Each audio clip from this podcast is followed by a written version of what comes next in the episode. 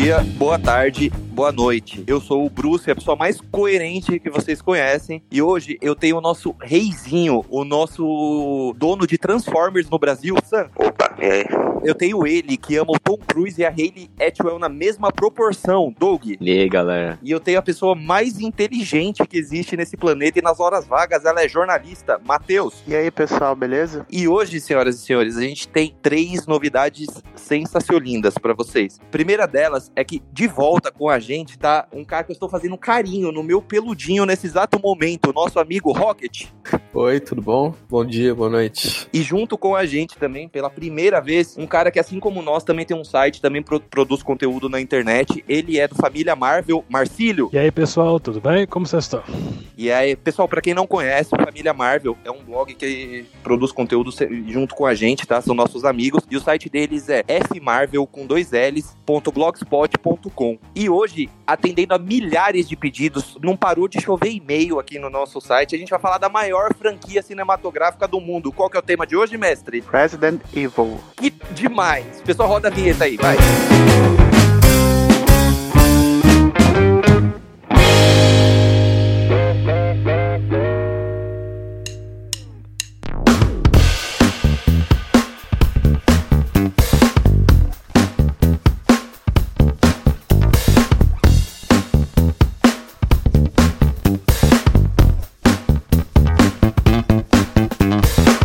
Só lembrando pra vocês, antes da Demais. gente começar o tema, acesse o nosso site www.forumnerd.com, o for com acento agudo, tá? É, Nos sigam no Twitter, arroba nerd underline fórum, e agora a gente tá com o Instagram também. Siga lá a gente, arroba fórum nerd. E vamos iniciar aqui que a gente vai falar lá daquele fatídico filme. Quem não gosta, não tem caráter, a gente já adianta, que é o primeiro Resident Evil, o Hóspede Maldito, de 2002. Queria ouvir dos nossos convidados, do Marcílio e do Rocket primeiro, o que, que vocês acham desses filmes? Ah, como eu posso dizer? São altos e muitos baixos. Muitos, mas não, muitos. é muitos altos.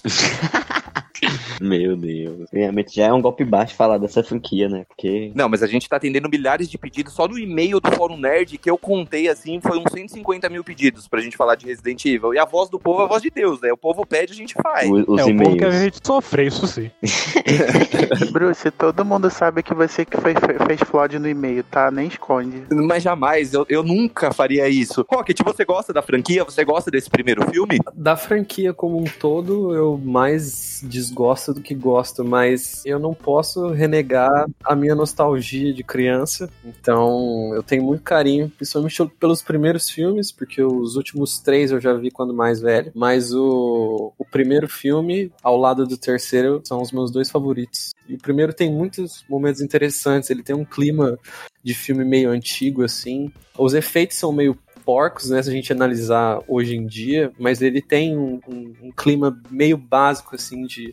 Não sei se eu diria terror, mas ele é um pouquinho mais puxado pra esse lado do que o restante dos filmes, então eu gosto dele, sim. Sim, uma coisa que eu acho muito legal da franquia Resident Evil, a gente vai falar disso mais pra frente, mas uma curiosidade, é que cada filme ele se passa num lugar. O primeiro se passa dentro da Umbrella, então ele tem aquele clima de corredor, coisa apertada, claustrofóbico, né? O segundo se passa já na cidade, de Raccoon City. Então cada filme ele vai mudando pra um lugar. E eu acho muito legal, como você falou de terror, que esse primeiro filme ele dá essa sensação, sabe? É tudo muito escuro, é tudo muito apertado, sabe? Aí você sente que a qualquer momento vai dar uma merda, vai acontecer alguma coisa, né? Eu gosto muito desse clima. E você, mestre, conta pra gente o que, que você acha desse filme. Na minha opinião, ele é o melhor filme dessa franquia até hoje. Ele tem uma coisa que eu acho interessante, é o fato dele saber quando mostrar as coisas e quando não mostrar. Porque demora, ele estabelece todo lá o clima da Alice acordando e tudo mais, mas ele demora pra mostrar os zumbis. Fica aquele a gente, o espectador sabe que vai acontecer, mas ele não tá nem aí se tá demorando ou não. Eu acho que os zumbis só aparecem com uns 40, uns 40 minutos ou 50 de filme. Isso é uma longa espera, normalmente não, não costuma ser tanto.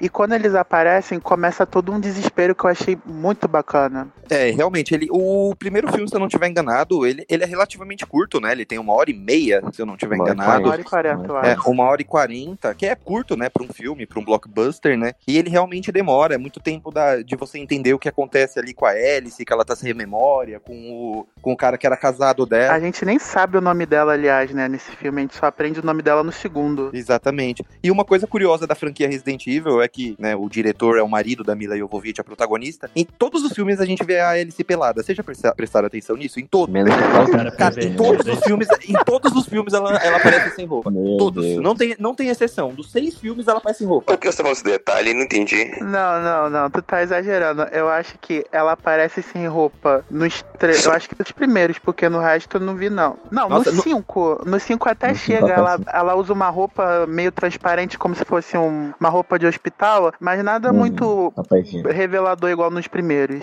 Nossa, o primeiro filme tem a cena da banheira ali, meu, você vê tudo ali. Se você pausar, não, você consegue ver qualquer coisa. Tudo. Se você Eita, pausar. né? Você e eu lembro que eu olhei e falei, meu, e é o marido dela que filma, né? Eu falei, doideira, Não, né? eu acho que nessa Mano. época eles não eram casados ainda. É. É, foi só a partir do terceiro que eles estavam casados, né? Por aí. Sim, sim, isso mesmo. Isso Ape- mesmo. Apesar que eu acho que nessa época a Mila ela era casada com o. Caralho, me fugiu o nome. O cara que dirigiu a. O Luke Besson. Valéria. Luke Besson. O quinto elemento também, né? Cara, eu não sei por que caralhos eu ia falar Taika Waititi, que não tem nada a ver aqui. Eu ia falar, não, ela era casada com a Taika. Cara. O fã de Thor Ragnarok. Ou- Nossa, mestre, me xinga, mas não ofende. Né? me xinga, mas não ofende também. Não me chama de Avast agora? Eita, olha. Co- conta aí pra gente o que, que você acha, Doug. É, eu assisti não com muita expectativa assim. Eu não tinha visto nenhum filme dessa franquia, eu vi semana passada. Eu vi e eu, eu, fiquei, eu fiquei agoniado, né? Porque quando o mestre falou, o Zumbi Monster demora pra aparecer 40 minutos. Tem muito mistério. Quem, quem é a, a, a Alice, quem é o marido dela. Quem é, né? Como os, os zumbis vão aparecer, essas coisas, eu gostei do, desse esquema de mistério também. Mesmo não gostando de algumas coisas, aquela cena de laser no corredor, eu achei um pouquinho, né, ridículo. Mas, Cara, eu né, acho uma das melhores cenas da franquia. A cena do laser, de verdade. Eu acho uma das melhores É coisas a da cena franquia. favorita do filme. É a melhor cena porque é completamente inesperado aquele bagulho. Sim. É. É, é muito Mas- inesperado. E, tipo, metade da equipe morre ali. Tu fica tipo, caramba. Hã? Exatamente. É, só que assim, que, que uma, sobra? É, uma coisa que me incomoda um pouquinho nesse filme é que, assim, você percebe que tem uma equipe grande. Então, logo no começo você fala, cara, metade daí vai morrer. Os que morrem não tem desenvolvimento nenhum, praticamente. Tava muito na cara, sabe? É, que eles iam morrer. Eu dia acho que foi a única coisa que me inco- co- incomodou um pouquinho. Mas a cena em si, eu acho ela muito legal. Sim, sim. Eu acho digna de Oscar. Eu acho injusto o Paul W.S. Anderson não ter sido indicado. Fiquei, puto, velho. Ah, tu é muito fanboy, vou te contar. Não, a minha brincando. melhor cena desse. Pra mim, a melhor cena de- desse primeiro é a do final. É a do final, quando a Edice ela sai da casa e pega uma, uma arma. Você começou com as, com as blasfêmias aí agora. Mas Digno de um fã de Paulo da. Eu, eu só trago verdades nesse episódio, nenhuma blasfêmia. E pessoal, e o que, que vocês acharam da personagem da Michelle Rodrigues, que faz sempre a mesma cara em todos os filmes? Eu nem lembro o nome dela daquela pose. É Na Rain ou Campo, eu acho. Ela, ela ainda não tinha É Rain, o nome dela é Rain. filmes Ah, assim. Tinha que né? ser atriz de Velozes e Furiosos. Não, eu não sei qual franquia Mas, tem cara, mais atores. sério, esse é um dos poucos papéis que eu gosto dela, sabia? Eu não sei gosto. se é por causa da minha memória afetiva, mas eu realmente gosto dela nesse filme. É porque eu acho que, é, assim, ela tem muita cara, ela não tem muita expressão, né? Se você for É. ela tá sempre com aquela cara meio, um olhar meio fechado, assim, parece que ela tá sempre brava, uma cara de ódio. E esse, É. essa, esse olhar combina um pouquinho com a personagem, né? Ela é meio, não, não sei se é mal-humorada, mas ela é meio pavio curto, assim, né? Meio brava. Não sei se, é, se eu tô usando a palavra É. certa, mas... Então combina, assim, com, com a expressão dela, que é a mesma todas as vezes, né? Ela é igual o Vin Diesel, né? Só tem uma expressão. Não é à toa que eles são namorados. Exato. E, e Verdade. fizeram um casal, né? Não, o que acontece com ela, na minha opinião, o que acontece com ela é que ela é o tipo de atriz que precisa ser bem dirigida pra poder funcionar, porque normalmente ela costuma trabalhar com os diretores medíocres. Mas se É, é, Se você pegar ela, por exemplo, nesse último filme que ela fez com os McQueen, Viúvas, ela atua bem. É, também. Eu É gostei verdade. da, Nossa, da é verdade, ela tá personagem, eu filme, achei né? bacana. E se eu não me engano, tem outro filme que ela faz, eu acho que uma lutadora, que ela também ganhou muitos elogios por essa performance. Eu acho que ela é o tipo de, é o tipo de atriz que precisa ser bem dirigida. O problema é que ela costuma trabalhar só com o diretor, sabe, esse diretor de ação que não liga muito pra personagem, só liga pra posição da câmera, da, da ação, então sempre faz aquele o- a farofa de sempre, né? Pra agradar. É, mas também é meio uma coisa que da carreira dela, entendeu? Ela sempre foi conhecida por ser aquela estrela de ação, por assim. É, é Ela nunca verdade. foi muito versátil, verdade. Mas tem papéis dela que eu gosto, sim. É, ela nu- nunca foi um Tom Cruise que é uma estrela de filme de ação, mas o Tom Cruise já provou várias vezes que sabe atuar, né? Não, não, não é. É. muito o caso Não, dela. sim, né? eu acho isso, eu acho até curioso, porque ó, nos anos 80, o Tom Cruise não era de ação, ele fazia muitos filmes de drama, sabe? É Rayman, Nascidos em Ah, 4 de julho. Magnolia. isso, Magnolia. esse, esse é o meu favorito dele, inclusive Vanilla Sky, que eu acho que é mais nos anos 2000. É Ele é muito 99, filme né? de drama. Ele só começou a engatar mais como astro de ação depois que ele fez, começou com a franquia Missão Impossível. Operação Valkyria também conta? Ah, de certa forma, eu acho que Ah, sim, né? Porque é um filme de ação, não é? Ah, mas é uma ação dramática, assim, né? Não é muito. E, e é baseado numa história real. Né? Também tem a ação lá do tribunal, que é, nossa, Marcílio, deixa eu te fazer uma pergunta. Você, como um porta-voz da Marvel brasileiro, você queria o Paul W.S. Anderson em qual, dirigindo qual filme de personagem da Marvel? Conta pra gente aí. de um de personagem que não existe. Nossa, que mancada. Do Dax, do Dax. Olha só, eu prefiro o Zack Snyder primeiro na Marvel do que Paul Ederson. Pelo amor de Deus. Eita. Não, meu Deus, não. Agora, agora, agora, você é, vai ter que dirigir um filme da Zumbis Marvel. Não, não, não. Sim.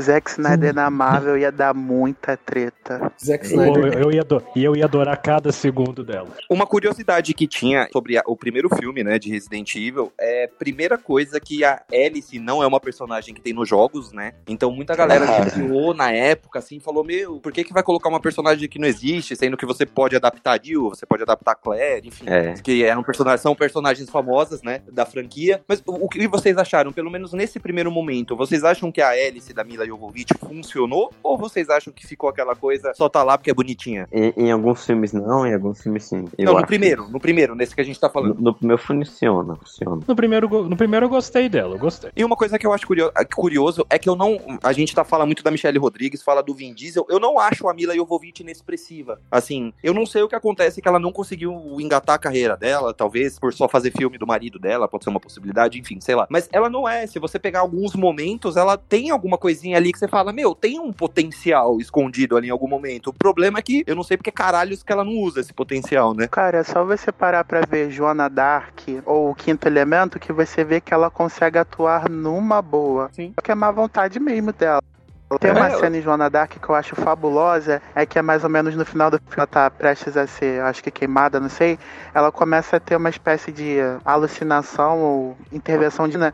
A atuação dela ali é sensacional, muito boa, mas olhando os trabalhos recentes dela, tá na cara que ela não liga mais se ela atua bem ou não. É tipo É, o Bruce. Willis atualmente, sabe? É, é. Bem, É se tipo, louco, né? é, é tipo o Robert De Niro numa época também, antes de voltar pra... Não, Robert De Niro até, até tem umas vantagens, porque de vez em quando ele faz uns filmes bons com atuação boa. É, mas, mas tinha uma Ó, época, eu, né, só, que eu só quero tem- avisar vocês pra vocês tomarem cuidado que aqui tem dois defensores ferrenhos do Robert De Niro, que é eu e o Rocket. Então olha lá o que vocês vão falar, hein, meu. Por favor. Eu tô não, falando bem do não, cara, mas pô. ele- Ele, é, ele é bom ator pra caramba. Ah, bom. É, ele, ele topa cama, mas, mas Não, assim, o que acontece com o De Niro é que ele andou escolhendo uns projetos muito duvidosos nos últimos. Que nem aquele filme que o Rocket Pô, aquele. falou de cast, o com o Zac Efron, aquele filme é horrível. tirando o atraso. Sim. Não, mas ele também, ele... Eu, eu, não, eu não tava preparado pra ver o Robert De Niro pagando tetinha. Não estava, de verdade. Eu fiquei decepcionado com esse filme. Eu não estava.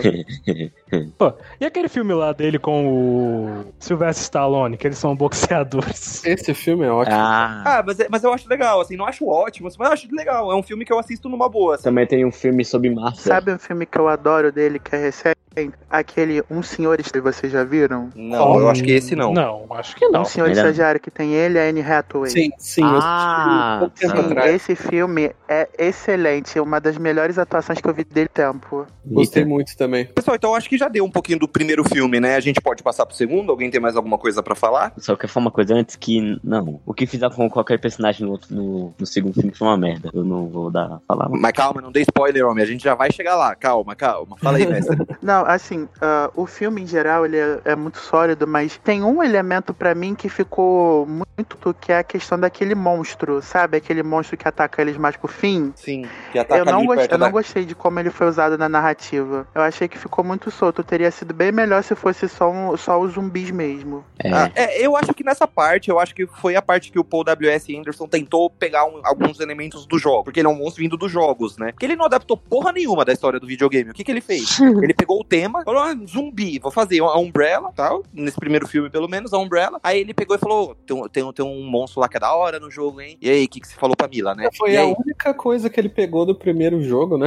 Foi, é. e assim, e colocou ela com a bunda, né? Porque, meu, não faz sentido nenhum, assim. Em vez dele adaptar o é. negócio direitinho, ele colocou o negócio nas coxas, assim. E isso acontece, infelizmente, né, na franquia inteira. E, e daqui é de, vai de mal a pior, né? Porque aqui a gente ainda tá falando bem. Depois a gente chora. Não, mas você sabe de uma coisa? É, ele seja solto na narrativa. Eu gostei que na época eles não decidiram, até por questões orçamentárias, eles não fizeram ele inteiro por CGI. Você tem uma mescla de efeitos com, com efe, de efeitos visuais com os práticos. Então tem mais horas que ele tem horas que ele tem uma. ele tem textura, ele é mais físico, que, ele, que eles usam acho que uma prótese. E eu acho que ficou. o resultado ficou bacana. É, ficou bom.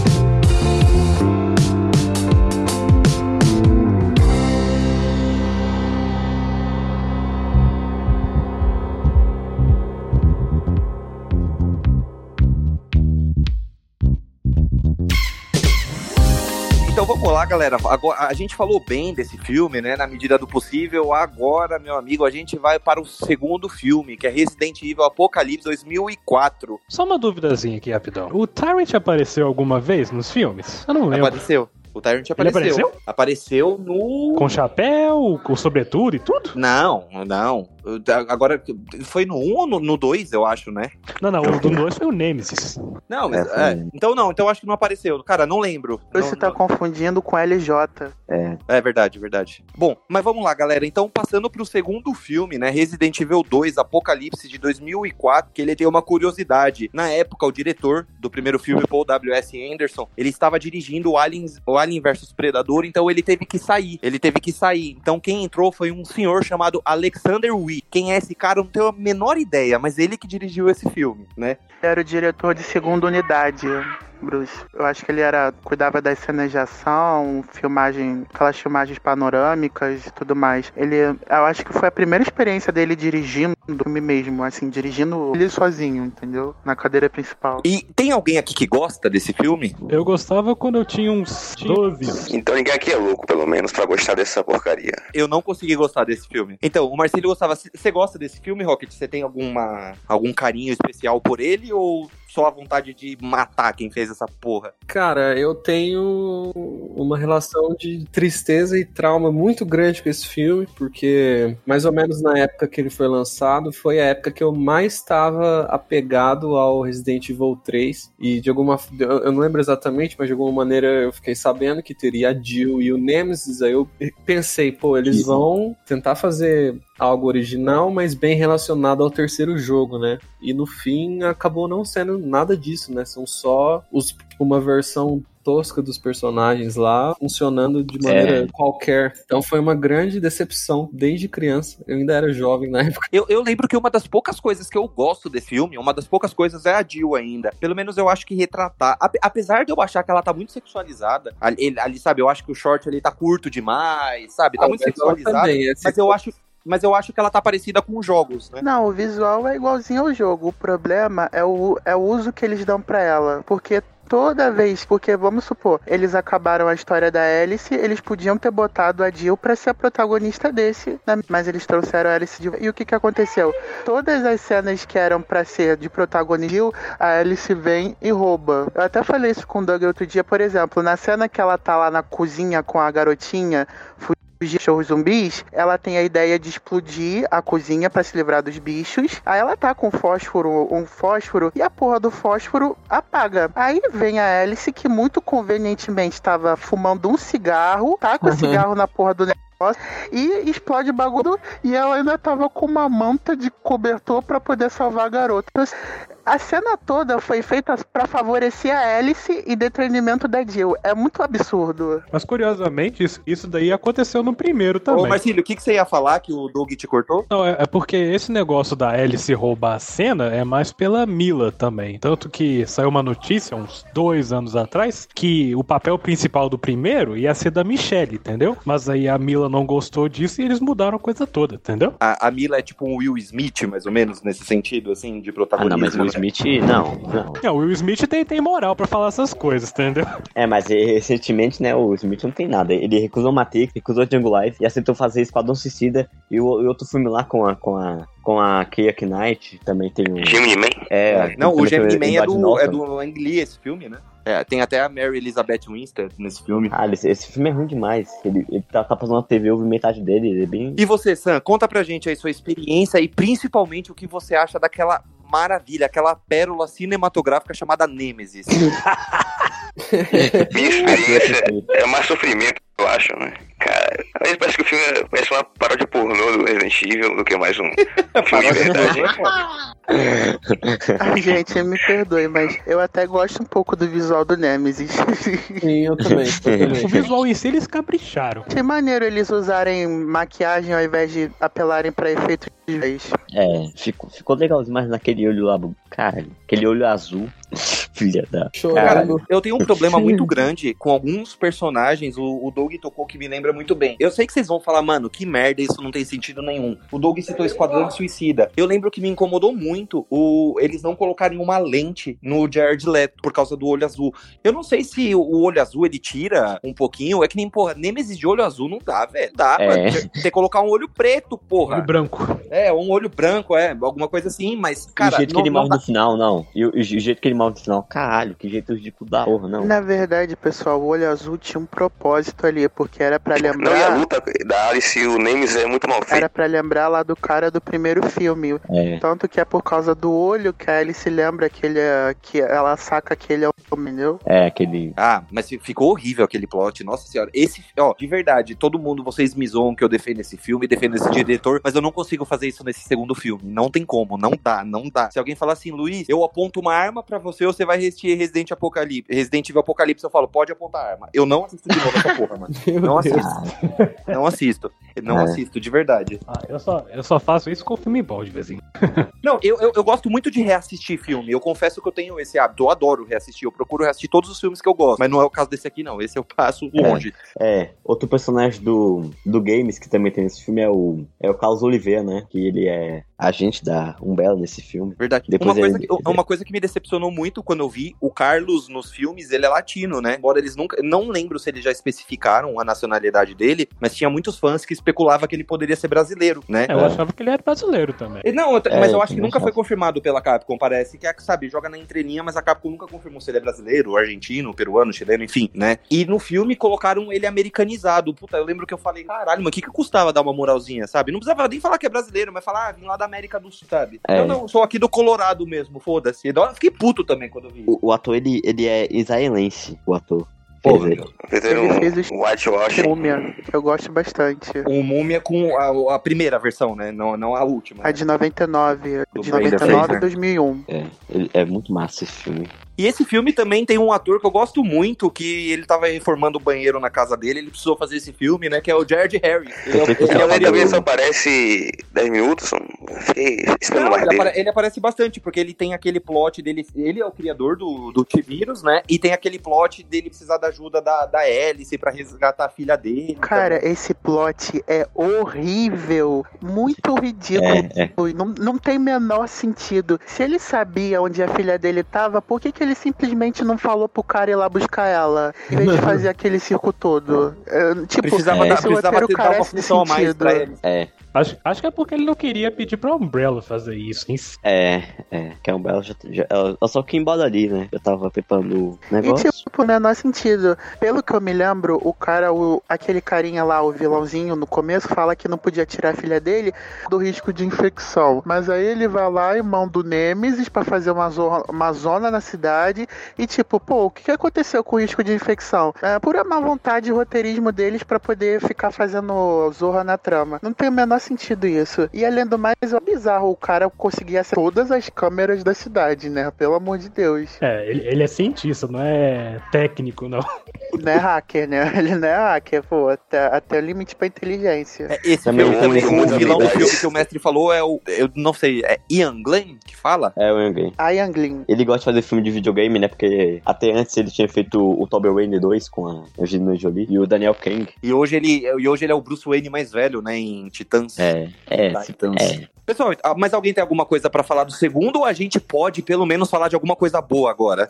É, é. Ah, Tem alguma coisa boa pra falar, honestamente? Nossa, o Marcelo tá contra, o Marcelo tá contra mim hoje, o Marcelo me odeia. O terceiro é, é bom. O terceiro filme tem uns pontos bacanas. Galera, então Concordo, vamos lá. Vamos dar tchau pra essa bosta aí, pra essa coisa tóxica que é Resident Evil 2 e vamos pro terceiro filme, filme de 2007, chamado Resident Ah. Evil A Extinção, que é o Avisa filme... aqui, galera. Se, se quiserem ver realmente a história de Resident da Recon City boa, joguem os jogos, por favor. Com certeza, não, isso eu apoio, com certeza. O terceiro filme, eu acho que é um, um consenso de todo mundo, talvez, pelo menos na minha opinião, ele é o filme mais estiloso da franquia, né? Mais bonito visualmente, né? Tem uma boa fotografia, tem uma boa ambientação. O que, que vocês acham dele? Ahn, Legalzinho. Pra mim foi o melhor. né? Pra mim, acho que ele foi o começo da confusão temporal dessa franquia. Porque, honestamente, o que acontece entre os dois e o 3 não faz sentido. A verdade é que a continuidade da série, eu acho que desde o primeiro ela nunca continuou meio que porra nenhuma, assim, né? Não, não, não. Do primeiro pro segundo foi, fez sentido. Foi, tipo, até natural. Mas do segundo pro terceiro, pro quarto, pro quinto, pro sexto, Jesus, o que, É, que aconteceu ali? É, ele vai, ele vai, ele vai esquecendo cada vez mais o que vai acontecendo, né? Mas eu acho que é, realmente, acho que começa aqui no terceiro, né? Uma pessoa que porque- eu sei que gosta desse filme, que, que talvez possa defender ou não, é, são duas, né? Que é o Rocket e o Mestre, né? Vamos ver se eles elogiam um pouquinho aí, já que o Marcílio não é tão fã, né? Começa aí, mestre. Bom, então, eu acho esse foi o primeiro filme de Resident Evil que eu vi. Então eu tenho uma memória afetiva muito forte com ele. Eu Você viu no cinema, eu ficava... Mestre? Ou você viu o DVD mesmo? Não, não, é pira... não, pra você ver o nível. Eu lembro que eu- o meu pai foi na feirinha com Pel, aí ele e viu uns DVDs na promoção. Aí ele veio e trouxe os pra mim ver, porque eu, porque eu adorava filmes. Aí, tipo, aí esse veio e ele tava com a imagem gravada do cinema pra piorar. Ah, tipo, dava pra ver legalzinho, dava pra ver legalzinho. E eu gostei tanto, cara, tanto que eu fiquei, eu vi o filme mais três vezes repetidas naquele dia, porque eu me amarrei na história, nos zumbis, na ambientação desse lance do deserto. Nossa, eu realmente esse é o meu filme favorito. Ele pode, eu go- o primeiro em termos técnicos é melhor. Esse aqui é o meu favorito. E você, Rocket, conta pra gente aí, o que, que você acha desse filme? É, eu, eu assino embaixo do que o Matheus falou, assim, ele. A gente acaba tendo que ignorar o lado história, né? E se a gente focar no filme visualmente e ver o que acontece ali, eu acho ele muito bonito, tipo, um clima desértico, assim, um filtro amarelo, os zumbis são legais, a, a ação é legal, tem aquela cena dela com, com os cachorros, né? Uhum, sim, Tem o. Cara, o- essa cena é minha favorita. Eu morro de rir aquela parte, aquela mulher. Aqui, ó, pega, vagabunda. Eu, eu me de rir nessa cena, porque depois o que acontece é muito engraçado. Tem o, o sacrifício do Carlos, né? Eu acho, É. eu acho um ponto bacana do filme. Eu acho um filme muito interessante. Eu- eu- é o meu favorito também da franquia, da franquia toda. Rocket, uma pergunta. É, é quando você fala que você acha um filme interessante, você acha que um filme interessante comparado aos outros, assim, ou você acha ele realmente isolado funciona como um filme? É um bom filme, de verdade? Ah, eu não tenho muita moral para falar porque eu tenho um gosto bem duvidoso, mas eu gosto do filme como um todo assim mesmo, não só comparando ao, ao, ao, ao resto. Eu acho ele um, um filme legal. Rocket, a partir de agora eu te convido para o quinteto da coerência. Qual que é o quinteto da coerência? São as cinco pessoas mais coerentes que existem no planeta. A primeira delas sou eu, a segunda é o Dou, É claro. a terceira é mano. o Ar, a quarta é o Sam e a quinta é você. Meu, a gente nunca erra. É incrível. O mestre é nosso assim. líder, viu, pessoal? O mestre é, É, nosso o, me- líder. o mestre, ele é o concura, assim, você não precisa colocar isso porque você sabe que ele é, sabe? Ele é a pessoa mais suprema, assim, que existe na humanidade, né? Então a gente, a gente falar é chover no molhado, né? Ele não é humano, ele é superior a nós. Ele, ele- ele- é uma divindade. Não, mas assim, mestre. uma coisa que eu gosto muito nesse filme é que ele emula o primeiro de inteligente. Cena lá no início com a Alice acordando, a recriação do cenário lá da mão. Aí depois vem aquele aquela, aquela reviravolta de que na verdade é um clone. Eu gostei muito disso. Acho um jeito legal de trazer ficção científica pro filme. Uma pessoa bom. que eu sei que, que gosta muito desse filme também é o Sam. Sam, fala pra gente aí um pouquinho. É o seu filme favorito da franquia, né? Eu acho o melhor dos, dos seis que tem. Eu concordo com o Mestre Rocket, visualmente o filme é bonito. A Las Vegas, tipo, Mad Max é bem legal, sim, de se ver. As sequências de ação também são boas. Eu acho que é, é isso, não posso acrescentar muito. Concordo com o que falaram antes. E você, Doug, o que, que você acha desse filme? É um, eu- eu- é um bom filme mesmo, muito bom. Eu, eu gostei de toda a estética de ficção científica que, que tem. Também gostei das cenas na, na estrada. A, a cena do, dos corvos também eu achei legal. Que é uma cena de tensão, né? Me lembrou daquele Bi- Birdemic, filme de terror com pássaros como vilões, que é um trash. um dos melhores filmes do universo junto com The Who, né? Assim, um ponto pra mim nesse filme que é crucial em relação ao segundo é o fato de que ele sabe deixar os personagens terem os seus momentos. Lembra que eu falei do lance lá da Jill com a Alice roubava todas as cenas? Que ela ainda é o foco principal, mas eles também deixam os personagens terem os seus momentos, como a Claire, Carlos. E eu achei isso bacana. E aquela cena deles Vegas é muito boa. Eu achei legal. A única coisa dela que eu acho um pouco zoada é que parece que tinham milhares de zumbis dentro daquele container, né? Porque, pô, não parava de sair bicho lá de dentro.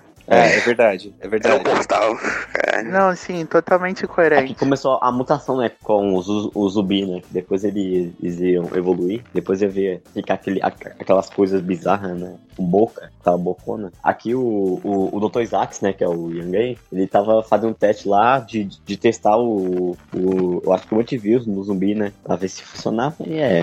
A vasta É. antivírus. Pera, foi testar o Avast no zumbi? Não. O antivírus. É, por Falar em Avast, É, mas é né, que também esse episódio né, é não. dedicado isso pra ele e pro Charlie Brown, né? Que são pessoas É. que amam essa franquia, são pessoas que queriam fazer, falar sobre o MCU e sobre a Arlequina, mas a verdade prevaleceu que todos nós somos Paul W.S. Anderson. Muito obrigado, pessoal. Bem. Ai, meu Deus. Lindo. Ah, vocês falam da. Vocês falam da, da Jean, mas, mas ela nem tá nesse filme, né? Ela só aparece no quinto. Esse filme é a estreia da Claire, né? Na verdade. É a primeira vez que a Claire aparece na franquia. Eu- o que eu achei bem legal, eu achei que visualmente ela tá fiel à personagem. É, tá. Eu achei que Eu gosto visualmente. dessa atriz. Eu também. É, e uma a- coisa que eu achei ele- diferente. Ali Letter é o nome dela. Uma coisa que eu achei diferente é que no segundo filme, a Jill tá bem sexualizada, né? A Claire aqui não, a Claire tá mais bem trabalhada, né? Pô, mas também nem mostraram a roupa clássica dela, olha. Não, é, não, não mostraram, mas, mas eles pe- pelo, menos não colocaram um topzinho e um shortinho curto e ficava filmando as coxas dela como faziam com a Jill. né? Até porque, né, no deserto, quem é que vai usar essa porra? Ah, mas é, ah, mas é uma franquia de Resident Evil, eu não duvidaria se acontecesse, confesso. Eita. Não, mas enfim, é, o único problema pra mim nesse filme é a questão do, do Dr. Isaac. Lá no final, a- quando ele vira aquele monstro, ele tem exatamente o mesmo problema do primeiro. Ele se perde nessa ficção científica. Começa coerente, aí depois ele exagera. Ele vira lá aquele cheio de tentáculos. Eu achei aquilo muito desnecessário, não gostei não.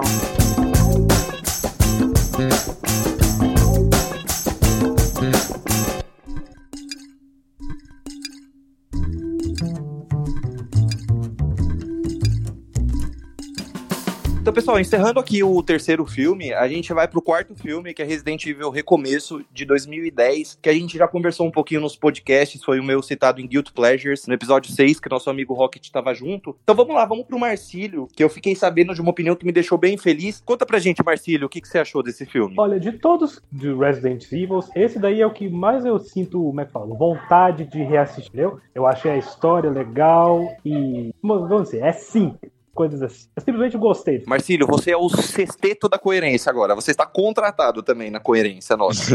Ah, muito É, bem. Você eu- faz parte do eu- sexteto agora. Tô, tô, feliz, é assim que eu gosto. Mas eu vou admitir uma coisa, que nem o Matheus mencionou aí agora. Aqui, o grandão do Machado veio do nada. Eu não sei de onde esse cara veio. Eu também não. E, e- e como que ele surgiu no banheiro? Que é a melhor cena do filme, é a melhor cena do filme. Mas ele surgiu lá como, viado? Eu falei, caralho, tio, como que ele chegou aqui? É, eles arrombaram o portão, ele teletransportou essas coisas. O que, que é isso? É, conveniência de roteiro, né? O roteiro Não, o que precisava eu que acho que aconteceu ali foi, pelo que a gente acaba vendo no quinto filme, esses caras dos machados são armas biológicas da Umbrella. Então, provavelmente o Wesker, quando tava lá no navio e viu que a Alice tava na prisão, soltou pra ir dificultar a vida dela. Só que, tipo, isso é dedução minha, porque em nenhum momento eles dão essa dica. Isso foi depois de ver o quinto filme, eu pensei, ah, caso ele que soltou o bicho pra ir lá atrás dela. É, mas no quinto É. aquele negócio que mencionaram. Era um Matrix, entendeu? Aquilo era tudo meio que É.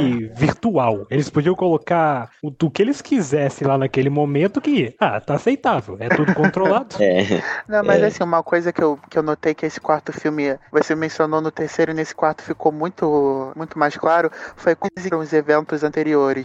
Porque no terceiro filme, a Rainha Branca fala pra Alice que ela podia desenvolver uma cura com o sangue dela, já que precisava do original. E nesse filme isso é totalmente esquecido. Você ali sendo buscar vingança com as clones e tudo mais, mas ninguém mais fala da cura. O que seria, o que é uma coisa crucial, né? Porque, pô, quem é que vai querer saber de vingança quando eles podiam ter consertado o mundo? É totalmente incoerente essa, essa eles ignorarem esse fato. Sabe uma coisa que eu É. acho muito incoerente também no quarto filme? A Alice, no segundo e no terceiro filme, ela tá muito sobre-humana, assim, ela tá poderosa pra caramba e tal. No quarto filme, ele veio com aquela promessa de você meio que humanizar a Alice, você deixar elas poderes e tal. Só que o filme é o recomeço, isso né? O recomeço, o recomeço. É, só que o filme esquece, porque ela continua poderosa, ela continua imune a tudo, ela sai, ela salta, ela faz um bagulho de bang jump com um cabo de sei lá o que que é, É, daquele você não sente É. que ela tá em perigo em momento em algum. momento algum. Concordo, exatamente. Esse filme eu via muito quando eu era criança também. E tem umas coisas que você só, só percebe quando você cresce. Por exemplo, por que diabos ela não desceu junto com eles no elevador quando tava lá no terraço? É foda. Tipo, Era só ela tacar a bomba lá em cima e entrar no elevador junto com eles. Não tem a menor coerência essa cena. E Sim. quando ela vai se jogar lá do cabo, é muito interessante que, que o, o terraço explode, mas a corda fica intacta, né? É. Quem, quem come- quem comentou que gostou muito desse filme foi o Doug também, né, Doug? Você que curtiu bastante, né? Ou curtiu um pouco, pelo menos. É, com- como você falou, esse, esse foi o filme que eu mais, que mais tenho vontade de rever de novo, né? Que eu vi essa semana, eu achei legalzinho ele, todo o clima dele. Aquela coisa envolvendo a Acadia, né? Que, eles- que é um navio que tá sobrevivendo. Eu acho que esse filme, ele, ele, ele, passou o fim da franquia, mas tem aquela cena final, aparecendo os aviões, porra, eu fiquei puto. Porque depois Sim, veio eu a Max. concordo ter acabado aí. O W.S. Anderson foi, foi fazer aquele quinto filme horrível. Ele teria sido o final perfeito pra saga. É, Uma coisa, mas- uma coisa que a gente tava comentando, eu acho que eu e o Rocket, a gente falou, se eu não estiver enganado, no primeiro filme, alguns minutos atrás, é, na luta final, é, nesse filme é apresentado o Chris, né? Que é interpretado pelo Wentworth Miller, de Prison Break. Meu e, Deus, esse Chris é uma merda. cara, É. assim, Não, não, não, eu gostei.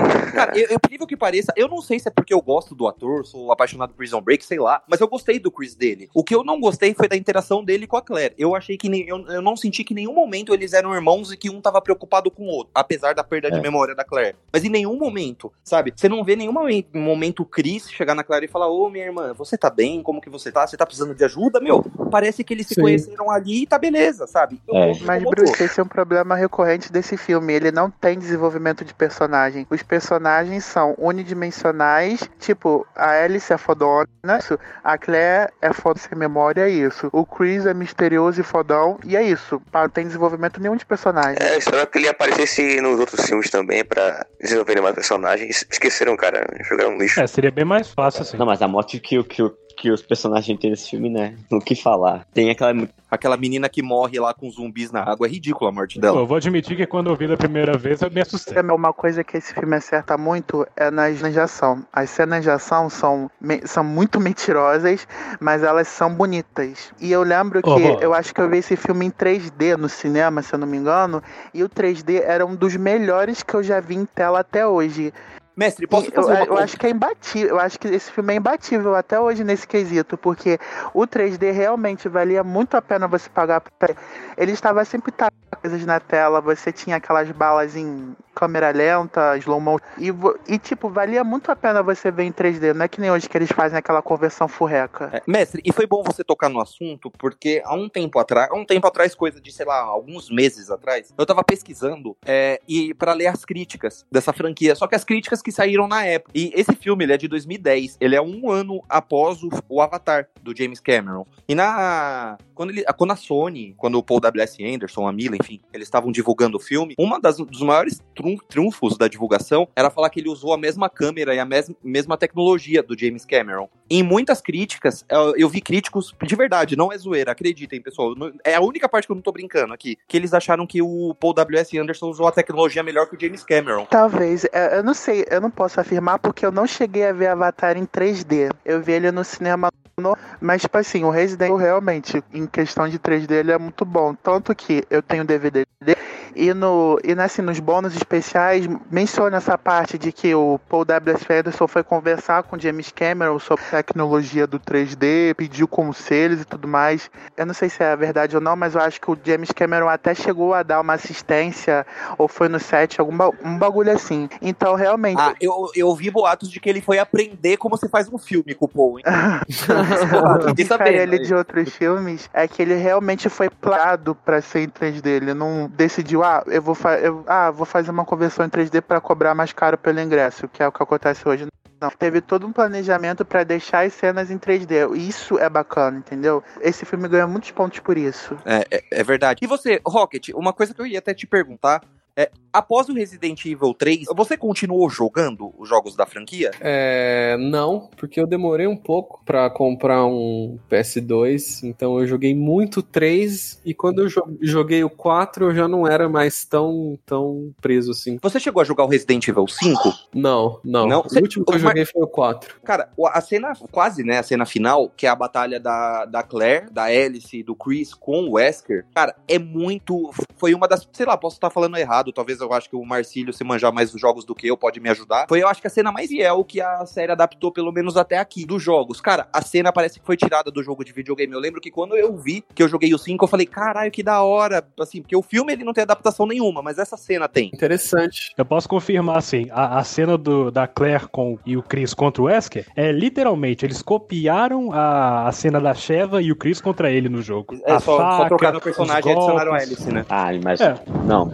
O, El- não, o, o Asco ele já deve ter morrido nesse filme também, né? Mas ele volta no quinto, porra, puta que pariu, cara. Mas o Wesker, cara- ele é tipo uma entidade imortal, né? Porque nada ele É, quase ele não morre, morre, não, não. morre, não morre, não morre. Pode Cara, ter- eu, eu detestei a troca de ator do Wesker e agora com vocês falando, realmente eu não joguei o quinto jogo, se a, se a cena foi tirada do jogo, ou inspirada no, no fim do jogo, interessante. Mas eu acho essa cena final uma bosta, cara. Eu pessoalmente... É porque ela tem não- muito corte, né? Ela é muito estilo Matrix Ela, também, ela né? tem muito corte e eu, eu particularmente não sou um fã do uso exagerado de slow motion. Então- e eu- É. a- a- as, as expressões que aquele ator do Wesker faz, elas me incomodam muito. Tipo, é um, é um badass muito exagerado, sabe? Então, pra mim, é uma merda, cara. É, eu vou ser o contrário aqui, porque eu achei o, o segundo ator do Wesker bem melhor. É, eu achei o Wesker bem como ele é nos jogos, assim, então não me incomodou em nada, assim. Só que o ator, ele é canastrão pra caramba, né? Tinha umas cenas que ele poderia fazer uma caras de boca, um pouquinho de caras e bocas diferente ali, e não fez, né? Um pouco mais convincente, né, cara? Menos, Ah. sei lá, menos É. genérico. Menos E uma, e uma curiosidade também, o Wesker no jogo, ele é mais quarentão, né? Ele não é jovenzinho. E o ator que interpretou o Wesker nesse filme, ele, sei lá, na época devia ter no máximo seus 30 anos. Ele tava bem longe ainda de ser um quarentão. É uma curiosidade também, uma diferença do jogo, né? Uhum. Pessoal, alguém mais tem alguma coisa pra falar desse filme que na época, em 2011, ele foi, ele concorreu a sete Oscars, Oscars e ganhou três? Alguém tem mais alguma coisa pra falar? Tem É, o Oscar de pior filme. Nossa, mestre. Uma correção aí, ó, Framboesa. Bruce. É de 2010. Ah, Não, eu digo no Oscar de 2011. Ah, tá. No Oscar de 2011, que foi. Esse filme papou tudo, assim, a academia, ela tem um preconceito com, com filme de, de blockbuster, né? Mas assim, Resident Evil 4 é disparado. Eu acho que o- talvez tá, na- tá em várias listas dos melhores filmes de todos os tempos, né? Foi melhor que Senhor dos Anéis. É. Mas nem compara, nem compara. Cara. Resident Evil 4, o Charlie Brown, ele não gosta de Resident Evil porque ele sabe que é melhor que Aves de Rapina e ele não quer assumir, entendeu? É, tá no Eita, coração olha, dele ó, isso aí. olha. Ele nem viu. Não, então por isso. É porque ele sabe que a Mila Jovovich é bem melhor que a Arlequina. Então ele não quer assistir Que a Margot com Robbie, né, entendeu? Só, só vou dizer aqui, ó. a- as, ba- as balas de moedas fo- foram fodas. Foi da É, hora, foi foda. legal também. Caralho, Ah, é foda pra caralho. Bacana. E no 3D ficou bacana esse, esse efeito também. Ficou, e a poeira, né? O Paul W.S. Anderson colocava muita poeira nas cenas. Você assistir em 3D fica bem legal. Ah, eu esqueci de comentar. Eu acho a cena de abertura do, do quarto filme a melhor cena de abertura da franquia. Muito legal. É, em Tóquio, né? Acho muito Isso, é verdade, verdade. Ué, essa é outra mesma, que é da Alice dos Clones, invadindo o, co- o complexo. Não É, é, invadindo aquela parte da Umbrella é bem legal também. Uhum, Só que, ali- sim. só que ali. Eu também gosto. é, só que ali, como o Rocket falou, também é um show de slow motion do cacete também, né? Mas O ali filme- é, é mais bem utilizado, né? Porque ele não fica preso em focar na expressão dos personagens, ele mostra o cenário um pouco mais aberto. Aí fica interessante porque você vê mais o movimento dos personagens ao invés de ver só o rosto deles. Ro- Rocket me dando uma aula de cinema aqui, é, é isso que eu queria pra esse episódio. Falar do Paul W.S. Anderson e aprender sobre cinema. É tudo que eu queria hoje.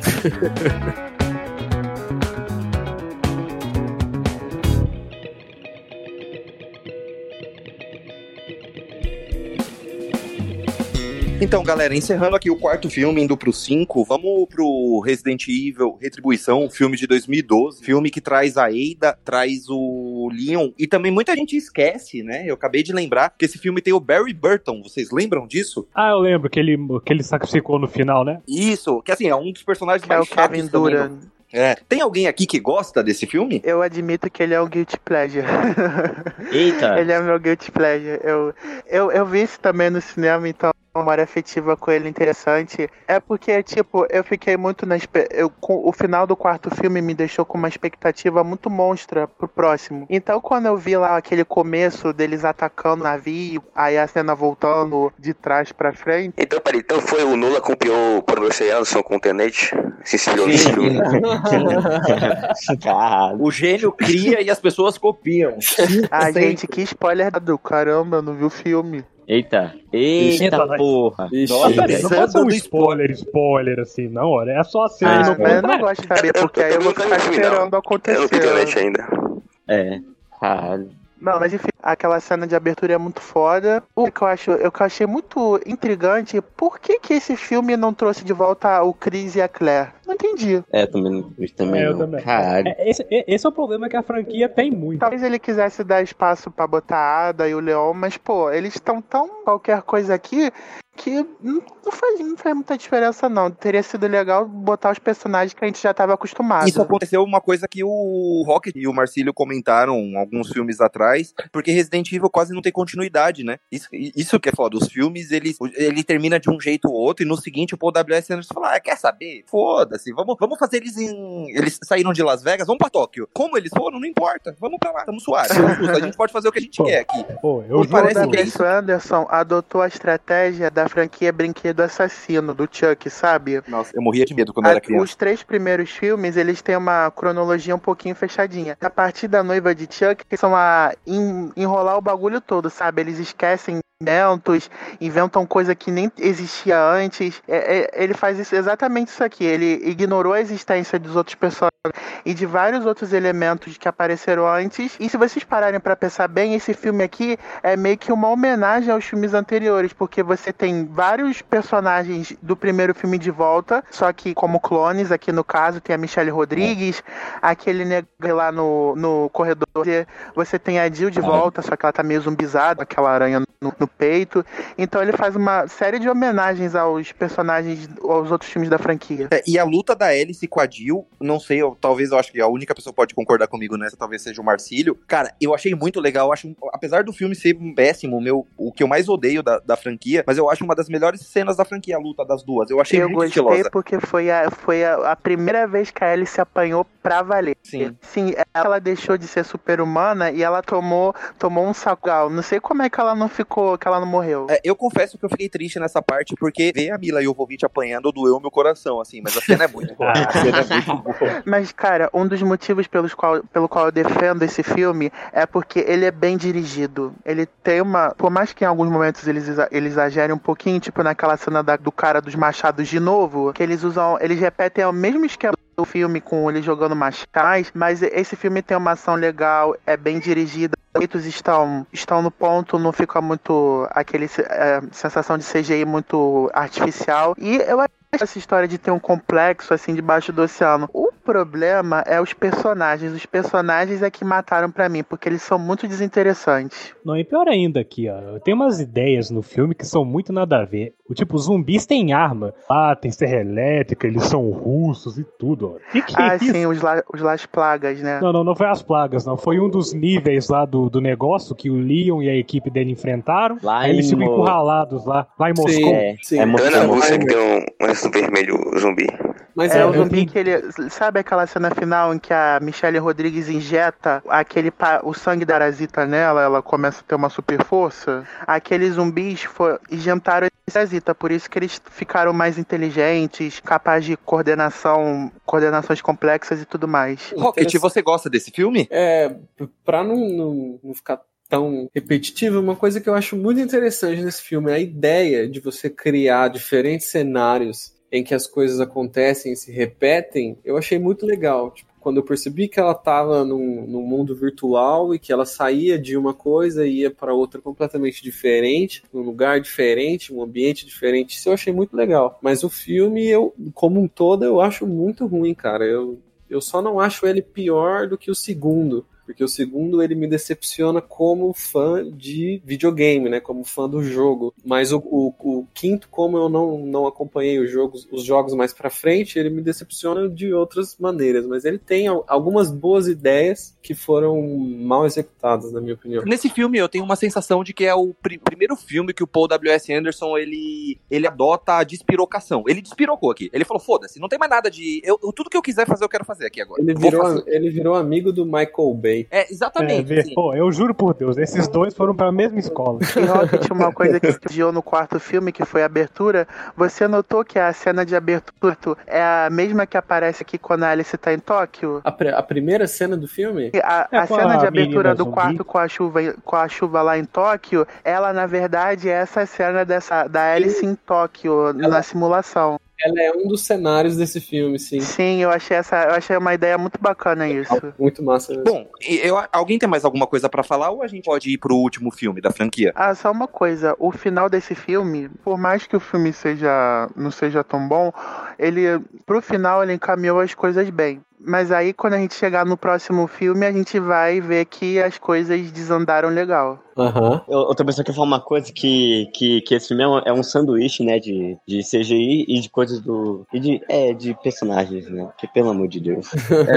É, ele ele é o filme que ele mais abraça o ridículo no, no melhor e no pior da palavra ao mesmo tempo. Assim, é, É. esse da franquia, né? É nesse filme que o Paul W.S. Anderson chega na casa dele e fala assim: hum, quer saber? Fumei uma pedrinha aqui, tô suave aqui, tio, vou brisar. Tô brisando agora. Não, bem, não, não. o filme, que é o roteiro dele Não, também. né? primeiramente ele pensou bem assim, caralho, o quarto filme fez, fez 300 milhões, deixa eu fazer mais um filme aqui, aí eu vou juntar tudo pra ver se faz É, mais você, grana. você falando de bilheteria, que é uma coisa que, que a gente não citou, né? Pra quem não sabe, fica a informação. A franquia, os seis filmes de Resident Evil, ele é até, o- por enquanto, né? Mas até hoje ele é a franquia mais rentável do- dos, dos cinemas no, sobre videogames, né? O Sonic fez um pouquinho a mais do que o, o maior filme de Resident Evil fez, mas assim, coisa de poucos milhões, né? E a gente tá falando de um filme, esse aqui especificamente, que é o quinto da franquia, um filme de oito anos atrás. Então Resident Pô, Evil tem. chegou perto também, né? O primeiro Resident Evil fez uns 100 milhões, o segundo fez uns 147, o terceiro fez uns 170, o quarto fez 300, o quinto fez 240 e o sexto, eu acho que o sexto chegou nos é a maior bilheteria com 314 É é a milhões, melhor. eu se eu não acho. tiver É enganado, maior, acho que é ele a fez uns maior. 320 milhões, alguma coisa parecida. Acho que é a maior- 314. É a maior bilheteria da franquia. Só, então deixando, pegando essa deixa, vamos lá para o último filme da franquia, Resident Evil, capítulo final, filme de 2017, é, dirigido também pelo Paul W.S. Anderson, nosso, nosso melhor diretor de todos os tempos. Esse filme é um filme que, assim como o quinto, ele não encerrou a franquia de uma forma muito legal, ao meu ver. Embora eu acho ele um pouco melhor do que o quinto filme, eu acho ele bem fraco. Ele não chega aos pés do primeiro, do terceiro e do quarto, principalmente do primeiro, para mim, né? Ele é um filme que ele tem uma atriz que hoje em dia ficou bem popular, não lembro sinceramente se na época ela era, que é a Ruby Rose, né? Mas a Ruby é. Rose não faz nada nesse filme. Não, é. nada, assim, ela tá lá. É. A personagem dela é totalmente irrelevante, não serve pra porra nenhuma. Você gosta desse filme, Marcílio? Olha, lembra tudo que a gente mencionou né, no quinto? O Leon, a Ada, né, falar a guerra contra a Rainha Vermelha, tipo, a última chance da humanidade. Tudo isso me fez odiar o 6 mais ainda. Porque o W. Edson pegou tudo, amassou e ó, tocou no lixo e jogou no fogo, meu. Eu fiquei puto. É foda. Também, é, cara, é ridículo. E, tipo, no quinto filme, o Wesker devolve os poderes da Alice. Aí, filme A Rainha Vermelha, ele fingiu devolver os seus poderes. Eu, como assim? Se a gente viu a pupila dela dilatando e tudo, cara. Ah, é. pelo amor de Deus. Isso, como se não fosse ruim, esse filme todos ele, ele é tão ele é tão problemático que ele causa erros de continuidade em todos os filmes da franquia isso. O cara conseguiu fuder a cronologia da própria série que ele criou no único filme só. é muita incompetência, cara. E Pô, sem falar também que em comparação com, e, com o 5, com esse, o quinto filme é uma obra-prima, na minha opinião, porque o quinto filme uma direção boa. Esse, ele tem uma coisa que eu detesto, ele usa câmera tremida, muitos cortes, você não consegue ver o que, está acontecendo na ação. E pior ainda, a fotografia é horrível, mano. É suja suja. É mesmo. Fica pior ainda. A fotografia do filme é muito boa. Agora essa aqui, horrível. É, não, primeiramente, não, primeiramente já foi um erro ter, ter, ter trago o personagem do Young de volta, né? Pelo amor de Deus. O ca... caralho, porra. Não, tipo, pior é... quando você pensa que, que, que, ele vai morrer, não morre. É, ele é tipo o Wesker nos filmes, que finalmente morre nessa porra também aqui. Cara, virou uma salada. Pera, parece que todo empregado da Umbrella resolveu ter um clone. Menos é. o Wesker, né? Eu acho que deve é. até ser isso. O Wesker conseguiu sobreviver nos outros filmes. Na verdade, o Wesker sempre morreu, mas botava um clone para assumir, porque é só assim pra ele escapar daquelas mortes. Sabe uma dúvida que eu tenho da franquia, que eu esperei a gente chegar até no sexto filme pra apertar, que eu quero ouvir a opinião de vocês mesmo? Cara, eu assistindo os filmes, eu fico, eu fico pensando, o, o mundo é pós-apocalíptico, praticamente ele já acabou. A, um, a Umbrella conseguiu tudo que ela queria. Testou o T-Vírus, é, espalhou o T-Vírus, destruiu o Raccoon City lá no segundo filme, certo? Não teve nada que a Umbrella hum, queria que ela não, não fez, certo? Por que caralhos ela ainda tem plano, mano? Ela já conseguiu fazer tudo, não tem sentido. O que, que ela quer dizer? Quem Mano, que ela quer matar? Posso falar eu aqui, nunca, ó? Eu nunca entendi. Pode, pode. Porque eles precisavam de, de uma história para variar. Não, assim, é conveniência de roteiro. Se, se eles não tivessem planos, não tinham os filmes. Mas, pô, poderia ser melhor trabalhado, eles darem alguma motivação plausível, alguma coisa que existisse um sentido real para existirem esses filmes. Porque não tem, não tem sentido. A Umbrella quer acabar com o mundo que já tá todo fudido, porra, mano. É, é uma das coisas que os jogos fizeram bem, entendeu? Porque a, a, em certo ponto, a Umbrella, como a gente conhecia no 2, no 3, ela acabou. O que a gente enfrenta atualmente são tipo células do grande, entendeu? Aquelas que se espalharam e tentaram começar aquele caos todo de novo. Exatamente. Mas, Bruce, uma coisa é que nunca foi motivo da Umbrella destruir o mundo no, nos outros filmes. Isso é uma coisa que ele tirou literalmente do cu para poder fazer a história desse.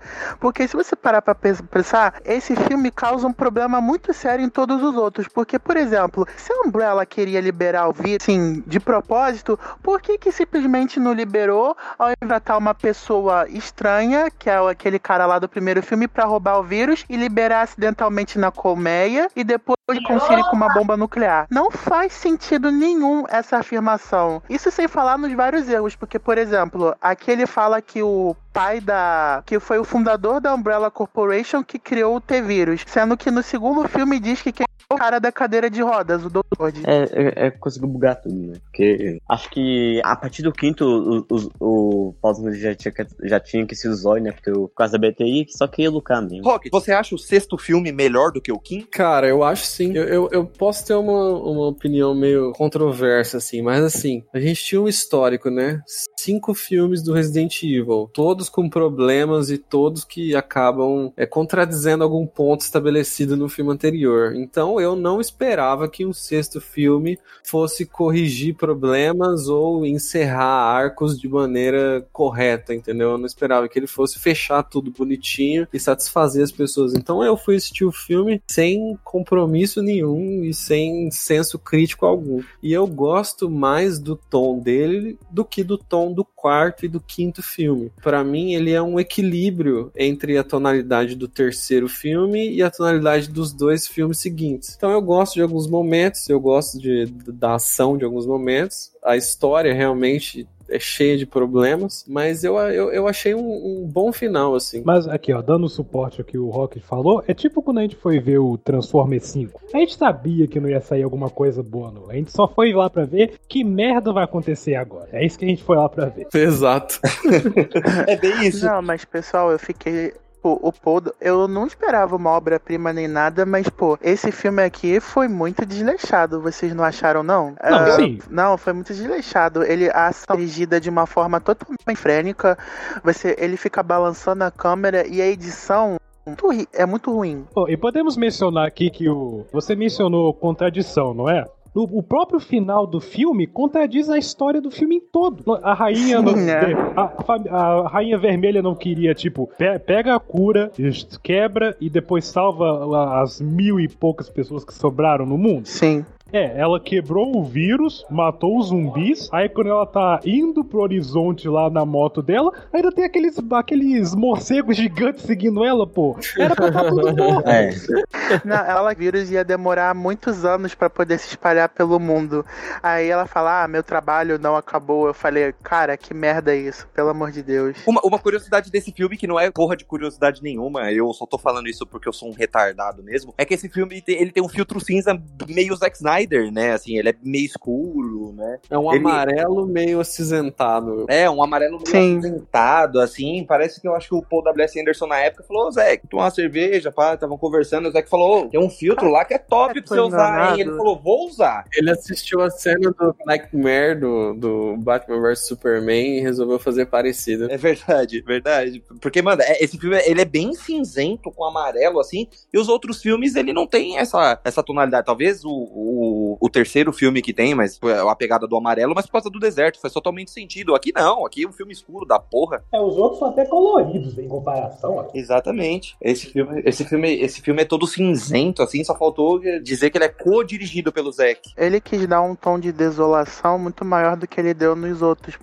para passar um senso de urgência maior. Só que acabou ficando visualmente feio, realmente. A desolação que esse filme passou é que essa franquia acabou e a gente não, não, não tem mais, né, Resident Evil. Eu não bem me lembro, na época, tinha os rumores de que o, final, esse, os últimos filmes de Resident Evil iam ser divididos em duas partes. Ah, Ia Deus. ter parte 1 e parte 2. Mas eu não sei por que, cara, eles decidiram deixar em um único filme. Tanto que no final parece que não acabou. Igual vocês falaram. Ela fala, ah, meu trabalho ainda não acabou. E tipo, esse é o último filme. Eu falei, pô, devia ter um próximo, né? Pra finalizar a história direito. Mas não, eles acabaram ali de qualquer jeito feito nas decepcionante. Outra coisa de, sobre esse filme também é que, além de pegar a esposa, ele, o Paul, o diretor também pegou a filha, né? Paul? Tem o, o diretor lá, o gênio, incompreendido, ele também pegou a filha, né? Que ela.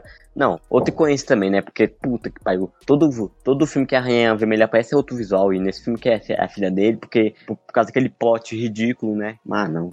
É, lembrando, filme... lembrando ao nosso amigo Marcílio que a filha do Paul e da Mila é, vai ser a viúva negra jovenzinha, jovenzinha, criança, né? Vai ser a filha ah, do é. casal. Sério? É, legal, vai ser ela. Vai ser ela. Vai e... no... Então, por isso que eu falo, eu, eu, eu, tô sentindo, eu tô sentindo que o Paul W.S. Anderson tá perto. Eu tô sentindo.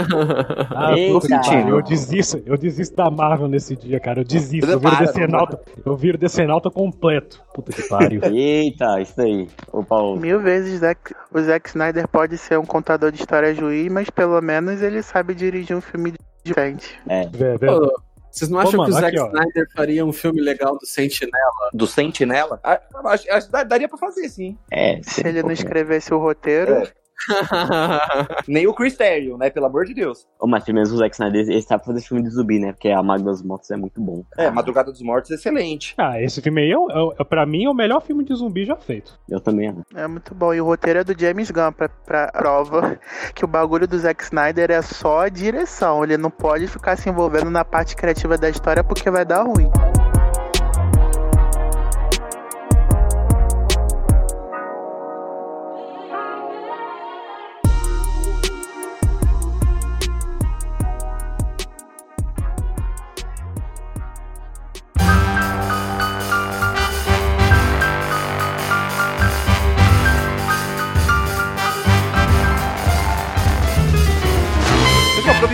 Gente misturou um pouquinho com o Zack Snyder, é, a gente vai terminar esse melhor podcast, melhor episódio de podcast de todos os tempos. N- nenhum nunca vai superar, porque a gente falou da Mila, a gente falou do Paul, e eu fiquei come cometido, recentrado. Eu não jurei amores, eu fui mais coerente do que nunca nesse episódio. Então é isso, eu queria agradecer vocês, Rocket, Marcílio. Alguém tem alguma coisa pra falar? Algum, alguém tem algum créditos aí no final? Não sei a palavra, eu sou burro pra, pra falar, pra eh, falar pra galera? É, não tenho nada pra também. É só isso, né? Que essa franquia começou bem, começou bem, aí depois caminhou ruim, voltou a ficar bom, depois ficou uma merda de novo. Eu só digo que, se quiserem filmes, filmes bons do Resident Evil, assistam as animações, por favor. É. Sim. Também tem o filme, o- o- os filmes animados também, né? Que são bons. Pessoal, e queria agradecer, além do mestre, do Doug e do Sam, que estão aqui com a gente, é, queria agradecer o Rocket mais uma vez, a segunda vez que está com a gente. Espero que ele tenha gostado. De verdade, obrigado pela chance de estar aqui com a gente. Rocket, de ouvir a gente falar merda. Eu sei que não. apesar da- das brincadeiras, não, não foi um, aquele episódio que a gente poderia discutir. Mas, cara, muito obrigado de verdade por estar aqui com a gente, pela confiança de mais uma vez participar de um podcast nosso. Não, eu que agradeço o convite, foi muito legal mais uma vez. Um prazer conversar sobre um assunto tão gostoso. um prazer conhecer o Marcílio aí pela primeira vez, nunca tinha conversado com ele. E valeu. E Marcílio, agradecer você. Pessoal, e antes da gente ouvir o Marcílio, por favor, não esqueçam, acesse o blog dele. Eu vou deixar o link nos comentários. No... Eu vou deixar o link na página quando a gente pu- publicar esse episódio, que é o fmarvel com dois L's, ponto blogspot.com. Marcílio, cara, obrigado pela confiança, valeu por estar aqui, por essa parceria que você tem feito com a gente. Pra quem não sabe, o Fórum Nerd hoje só existe por causa do Família Marvel. Se o Família Marvel não me ajudasse na criação do blog, quando ele era um blog ainda, jamais existiria. Então eu sou muito grato ao Riptor, sou muito grato ao Saitama e sou muito grato ao Marcílio.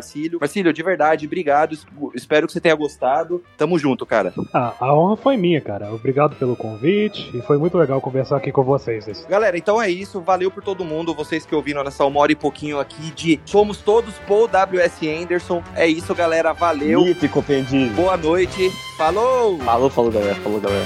Falou, falou. Boa noite, pessoal. Até mais. Esse episódio é seu, CD. Tchau, tchau.